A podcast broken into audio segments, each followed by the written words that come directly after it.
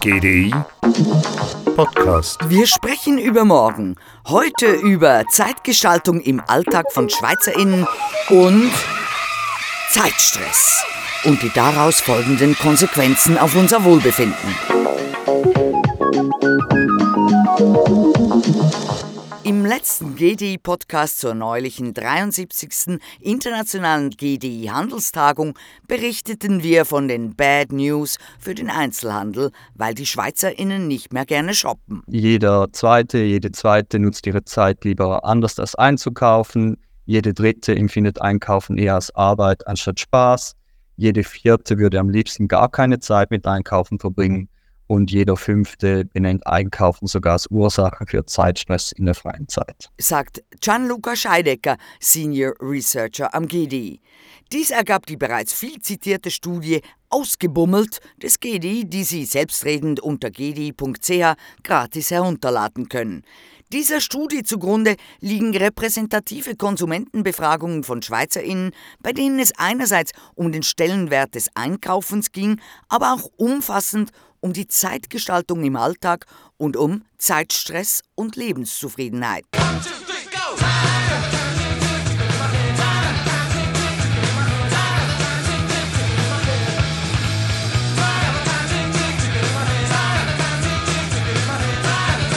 Kinder, wie die Zeit vergeht, schon wieder ist ein Jahr vergangen.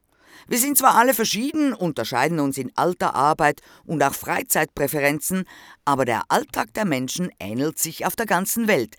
Ein durchschnittlicher Tag besteht aus Schlafen, Körperpflege, Essen, bezahlter Arbeit, Hausarbeit und Freizeit.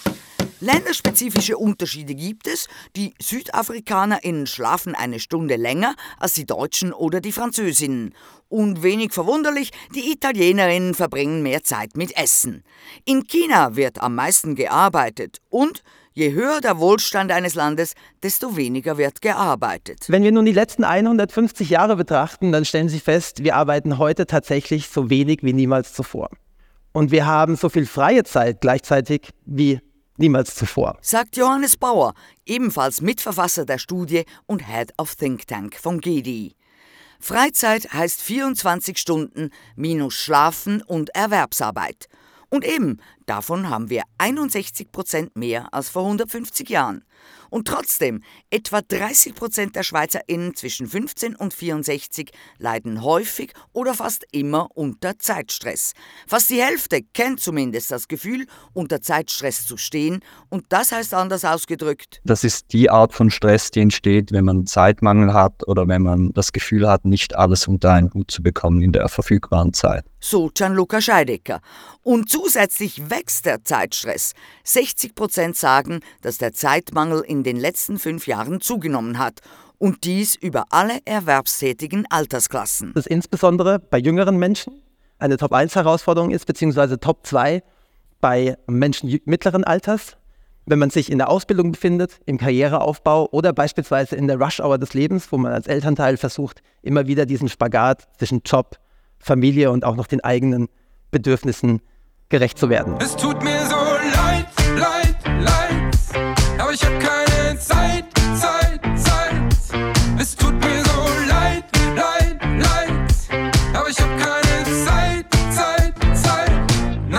1930 prognostizierte der Ökonom Maynard Keynes, dass wir in 100 Jahren dank der wirtschaftlichen Weiterentwicklung und des technischen Fortschritts nur noch 15 Stunden pro Woche arbeiten würden und der Rest werde Freizeit sein.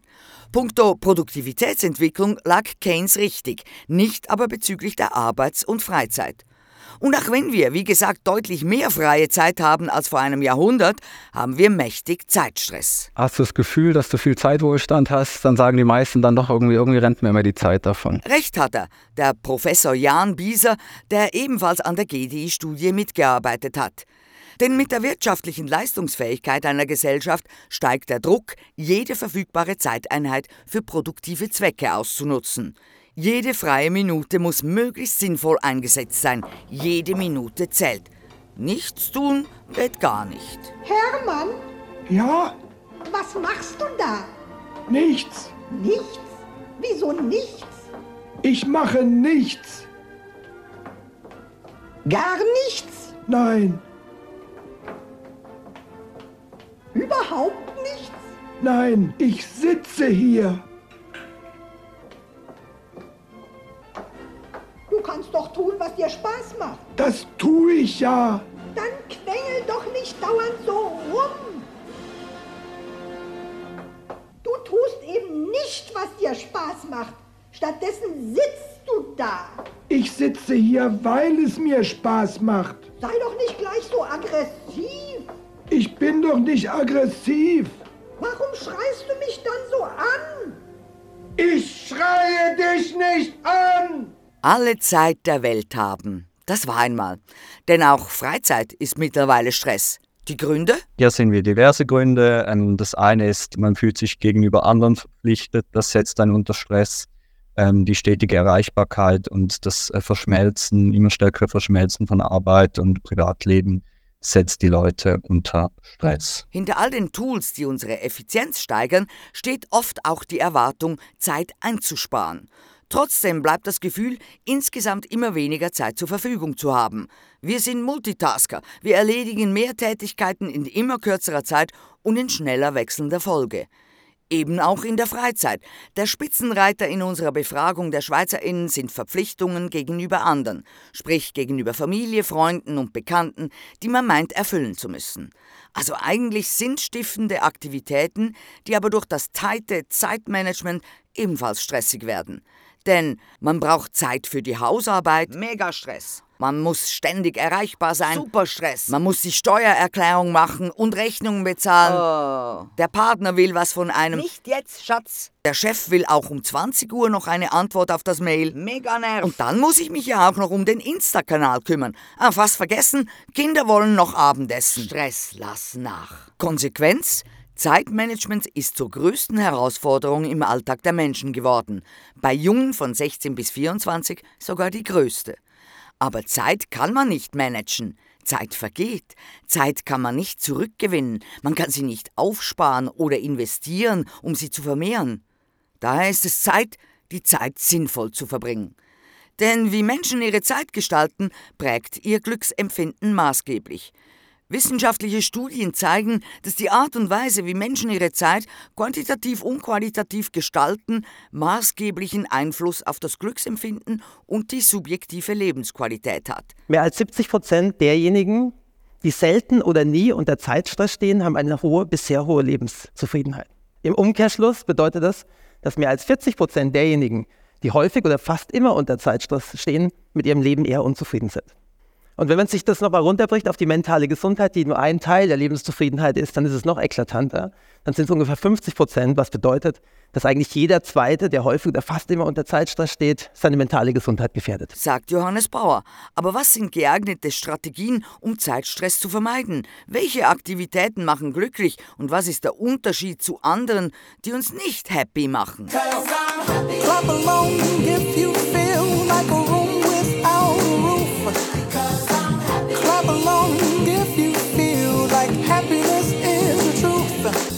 Was sind Wege, wie man seinen Alltag und seine 24 Stunden glücklich und zufrieden gestalten kann? Und hier ähm, sagen die, die Forscherinnen und Forscher, dass man seinen Alltag vor allem mit Aktivitäten füllen sollte, die bedeutsam sind, also die einen, eine, einen höheren Sinn im Leben geben und die einem Freude bereiten. Also diese zwei Dimensionen sind extrem wichtig für die äh, mentale Gesundheit. So Gianluca Scheidecker. Freude und Bedeutsamkeit sind also die Glücklichmacher. Eine Aktivität bereitet dann Freude, wenn die Zeit, die man mit dieser Aktivität verbringt, als angenehm empfunden wird und positive Gefühle wie Entspannung auslöst. Eine Aktivität ist dann bedeutsam, wenn sie Sinn stiftet und die Zeit, die man so verbringt, als erfüllend, lohnenswert oder bereichernd wahrnimmt. In der Befragung unserer Schweizerinnen kam heraus, dass soziale Aktivitäten Zeit mit Familie, Freunden und Entspannen am meisten bringen, an Bedeutsamkeit und Freude. Bedeutsam, aber nicht so freudig sind Neues erlernen und Kochen. Schon auf der Skala macht eher nicht Freude, ist aber noch bedeutsam, ist Sport und Arbeit. Nicht bereichernd, aber macht immerhin Spaß, vor der Glotze hängen. Am wenigsten Freude und kaum erfüllend ist mit Abstand das Pendeln. Dann auch Hausarbeit, wie erwähnt Shopping und Einkaufen und Social Media. Soziale Medien machen wenig zufrieden und werden als nicht lohnenswert angeschaut. Aber warum daddeln wir dann dauernd auf dem Handy? Es ist nicht einfach so, dass wir von außen gezwungen werden, das Smartphone zu benutzen. Man stellt wirklich fest, dieser Impuls kommt auch von innen. Zeitstrukturen sind nichts Individuelles. Wenn wir denken, die Art, wie wir mit Zeit umgehen, ist eine rein individuelle Sache. Aber de facto sehen wir, dass Zeitstrukturen, Zeitmuster, auch Erwartungsstrukturen kollektiv verankert sind und die werden richtig habitualisiert. Also alle möglichen Menschen äh, kennen dieses Gefühl, dass der Griff zum Smartphone geht. Und es ist nicht, weil es der Chef verlangt oder so, sondern es ist, weil wir gesellschaftlichen Strukturen äh, diese hohe Dynamik haben, sodass wir auch selbst interessiert sind, was passiert denn eigentlich gerade hier oder dort. Dies sagt Hartmut Rosa, ein deutscher Soziologe und Autor, der auch das Konzept der Lebensgeschwindigkeit beschrieben hat. In seiner Zeitdiagnose entsteht aufgrund des Zeitgewinns durch technischen Fortschritt eben nicht mehr freie Zeit, sondern Zeitnot. Ähnlich sieht das auch Jan Bieser. Wenn wir in die Vergangenheit blicken, hatten wir eigentlich zwei Arten von Aktivitäten, mit der wir unsere Zeit verbringen konnten. Mit anderen Menschen oder alleine. Und alles war nicht digitale, nicht Bildschirmzeit. Wenn wir an heute denken, wir wissen zum einen, dass wir mehr Zeit alleine verbringen und wir eine neue Art von Aktivitäten haben. Digital unterstützte Aktivitäten, Bildschirmaktivitäten. Und das geht natürlich auch auf Kosten von anderen Aktivitäten. Wie die Zukunft aussieht, wissen wir nicht, aber ich denke, dass es schon zwei, mindestens zwei Kräfte hier gibt. Auf der einen Seite kann uns digitale Technik dabei helfen, Zeit zu sparen, die wir dann für andere Aktivitäten nutzen können. Und es gibt dann auch die andere Kraft, dass digitale Technik immer besser darin wird, unsere Zeit und Aufmerksamkeit für sich zu beanspruchen. KI wird auch unsere Beziehung zu anderen Menschen verändern. AI Buddy, die Neudefinition sozialer Beziehungen, das das Thema am 13. März am 20. Europäischen Trendtag am GDI. Wird uns Zeit gestohlen oder sind wir selber schuld? Fakt ist, ungefähr 45 Prozent aller, die wir befragt haben, sehen sich nach mehr Zeit für sich selbst und nach mehr Zeit zur freien Verfügung. It's just me, myself and I. It's just me, myself and I. Früher zeigten Menschen ihren Status, ihren Reichtum, indem sie ihre Zeit mit unproduktiven Freizeitaktivitäten verschwendeten. Heute sind lange Arbeitszeiten und ein Mangel an Freizeit zu Statussymbolen geworden. Die Produktivitätsorientierung und die Besessenheit von Aktivität wirken sich auch auf die Wahl der Freizeitaktivitäten aus. Wir wollen immer mehr Erfahrungen, die den Lebenslauf bereichern. Wir müssen genau hinschauen über die Zeiterfahrungen. Ja, wie nehmen wir Zeit wahr? Und da glaube ich, da, da würde ich mich sogar vor zu schnellen Politisierungen hüten wollen, die dann sagen, ja, Zeit muss flexibel gestaltbar sein oder so, Zeit muss anders verteilt werden. Das ist schon wichtig, glaube ich auch. Aber wichtig ist wirklich äh, auch mal auf diese Wahrnehmungsseite zu, zu schauen. Wir stellen dann übrigens fest, dass da, wo wir Zeit verschenken, wo wir sie verschwenden, da fühlen wir uns plötzlich zeitreich. Wie gelingt ein gutes Leben mit wenig Zeitstress? Was das Wohlbefinden des Menschen positiv beeinflusst, das untersuchen WissenschaftlerInnen in einer einzigartigen Studie der Universität Harvard seit 1938. The Harvard Study of Adult Development. Es sind nun knapp 2000 Menschen aus drei Generationen, die regelmäßig befragt werden. Und als die erste Runde der Teilnehmer in ihren 80ern war, fragten die Interviewer sie auch, was sie gerne anders gemacht hätten. Viele wünschten sich, sie hätten mehr Zeit für Beziehungen und weniger Zeit für die Arbeit aufgewendet. Und sie wünschten, sie wären offener mit ihren Gefühlen umgegangen. That is sort of their biggest regret. Is I wish I'd lived the life that I wanted to lead, as opposed to the life that other people wanted me to lead. Ich wünschte, ich hätte das Leben gelebt, das ich führen wollte, und nicht das Leben, das andere Leute von mir wollten. So zitierte es Scott Galloway, Professor für Marketing der Stern School of Business der NYU, in seiner Keynote anlässlich der Handelstagung am GDI. Und in der Harvard-Studie gibt es trotz aller unserer individuellen und unterschiedlicher Leben einen Faktor, der sich als gewichtig für ein glückliches Leben herausstellt: gute Beziehungen. Wie schon erwähnt, auch unsere TestprobandInnen antworteten so. Zu den liebsten Aktivitäten gehören klar soziale und regenerative Tätigkeiten, die Beziehung zu anderen, also Zeit mit Familie und Freunden, die Beziehung zu sich selbst und dann zur Natur, also etwa Outdoor-Aktivitäten. Und es sind eben nicht materielle Dinge, Geld oder Erfolg im Beruf, die automatisch zu mehr Zufriedenheit führen. I'm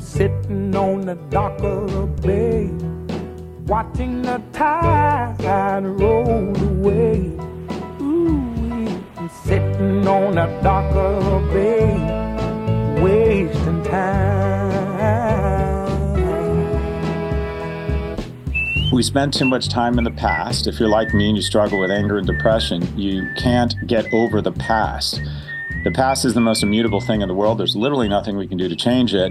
At the same time, if you're successful, you're constantly in the future. You're trading off the present for the future. You may be with your kids physically, but are you really there? Or are you thinking about what needs to be done the next day to try and increase your economic security? Scott Galloway sagt, dass erfolgreiche Leute zu viel Zeit der Vergangenheit nachhängen. Und Vergangenheit lässt sich nicht ändern. Gleichzeitig kreisen die Gedanken von erfolgreichen, vielbeschäftigten auch ständig in der Zukunft. Bist du vielleicht physisch bei deinen Kindern, aber bist du auch wirklich da? fragt Galloway. Zeit ist im Prinzip gerecht verteilt. Wir alle haben 24 Stunden, aber so sagt es der Politologe Jürgen P. Rindersbacher, der den Begriff des Zeitwohlstands eingeführt hat. Dieses ursprünglich frei verfügbare Naturgut Zeit, jedem Menschen von Geburt an mitgegeben, die ökonomisch nicht bewertete Lebenszeit, geht uns immer mehr verloren. Sie wird damit in einer durch und durch von ökonomischem Kalkül geprägter Gesellschaft zwangsläufig zur ökonomisch bewerteten Zeit. Und die ganze Zeit über tickt unser Leben leise vor sich hin.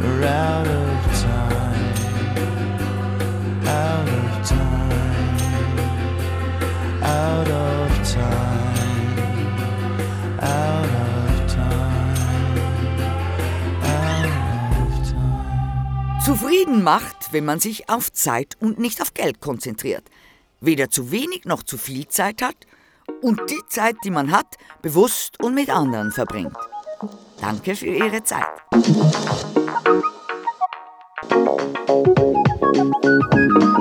GDI Podcast. Von Jasmin Kienast.